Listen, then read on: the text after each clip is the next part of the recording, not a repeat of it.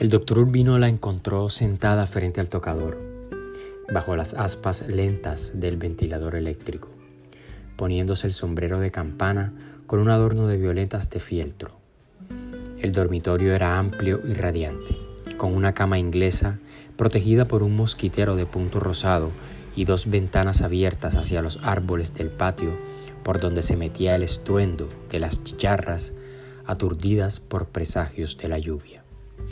Desde el regreso del viaje de bodas, Fermina Daza escogía la ropa de su marido de acuerdo con el tiempo y la ocasión, y la ponía en orden sobre una silla desde la noche anterior, para que la encontrara lista cuando saliera del baño.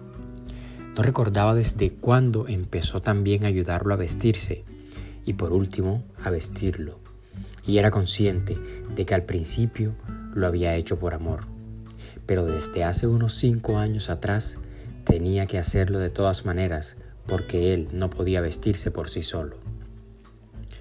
Acababan de celebrar las bodas de oro matrimoniales y no sabían vivir ni un instante el uno sin el otro, o sin pensar el uno en el otro, y lo sabían cada vez menos a medida de que se recrudecía la vejez.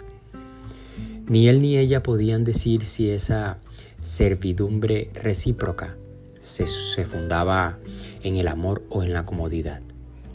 Pero nunca se lo habían preguntado con la mano en el corazón, porque ambos preferían desde siempre ignorar la respuesta. Ella había ido descubriendo poco a poco la incertidumbre de los pasos de su marido, sus trastornos, sus cambios de humor, las fisuras en su memoria, su reciente costumbre de sollozar dormido, pero no los identificó como los signos inequívocos del óxido final, sino como una vuelta feliz a la infancia. Por eso no lo trataba como un anciano difícil, sino como un niño senil. Y aquel engaño fue providencial para ambos, porque los puso a salvo de la compasión. Otra cosa bien distinta habría sido la vida para ambos de haber sabido a tiempo que era más fácil sortear las grandes catástrofes matrimoniales que las miserias minúsculas de cada día. Pero si algo habían aprendido juntos, era que la sabiduría nos llega cuando ya no sirve para nada. Fermina Daza había soportado de mal corazón durante años los amaneceres jubilosos del marido se aferraba a sus últimos hilos de sueño para no enfrentarse al fatalismo de una nueva mañana de presagios siniestros, mientras él despertaba con la inocencia de un recién nacido. Cada nuevo día era un día más que se ganaba.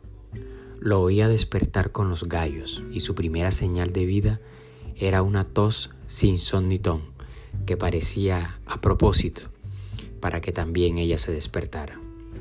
Lo oía rezongar solo por inquietarla, mientras buscaba a tientas las pantuflas que debían de estar junto a la cama.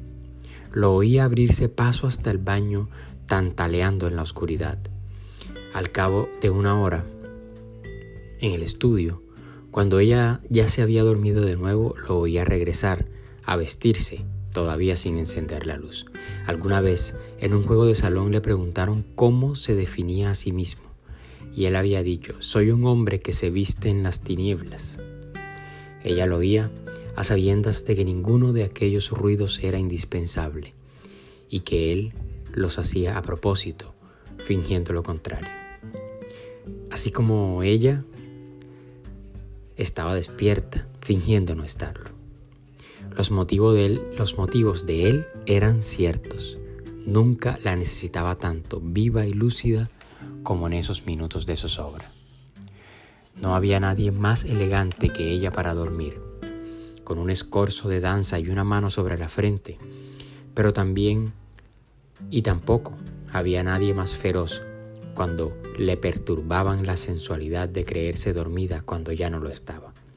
El doctor Urbino sabía que ella permanecía pendiente del menor ruido que él hiciera, y que inclusive se lo habría agradecido, para tener a quien echarle la culpa de despertarla a las 5 del amanecer. Tanto era así que en las pocas ocasiones en que tenía que tantear en las tinieblas para porque no encontraba las pantuflas en el lugar de siempre, ella decía de pronto con voz de entre sueños, las dejaste anoche en el baño. Enseguida, con la voz despierta de rabia, maldecía, la peor desgracia de esta casa es que no se puede dormir. Entonces se volteaba en la cama, encendía la luz sin la menor clemencia consigo misma, feliz con su primera victoria del día. En el fondo era un juego de ambos, mítico y perverso, pero por lo mismo reconfortante. Uno de los tantos placeres peligrosos del amor domesticado. Pero fue por uno de esos juegos triviales que los primeros 30 años de vida en común estuvieron a punto de acabarse porque un día no hubo jabón en el baño.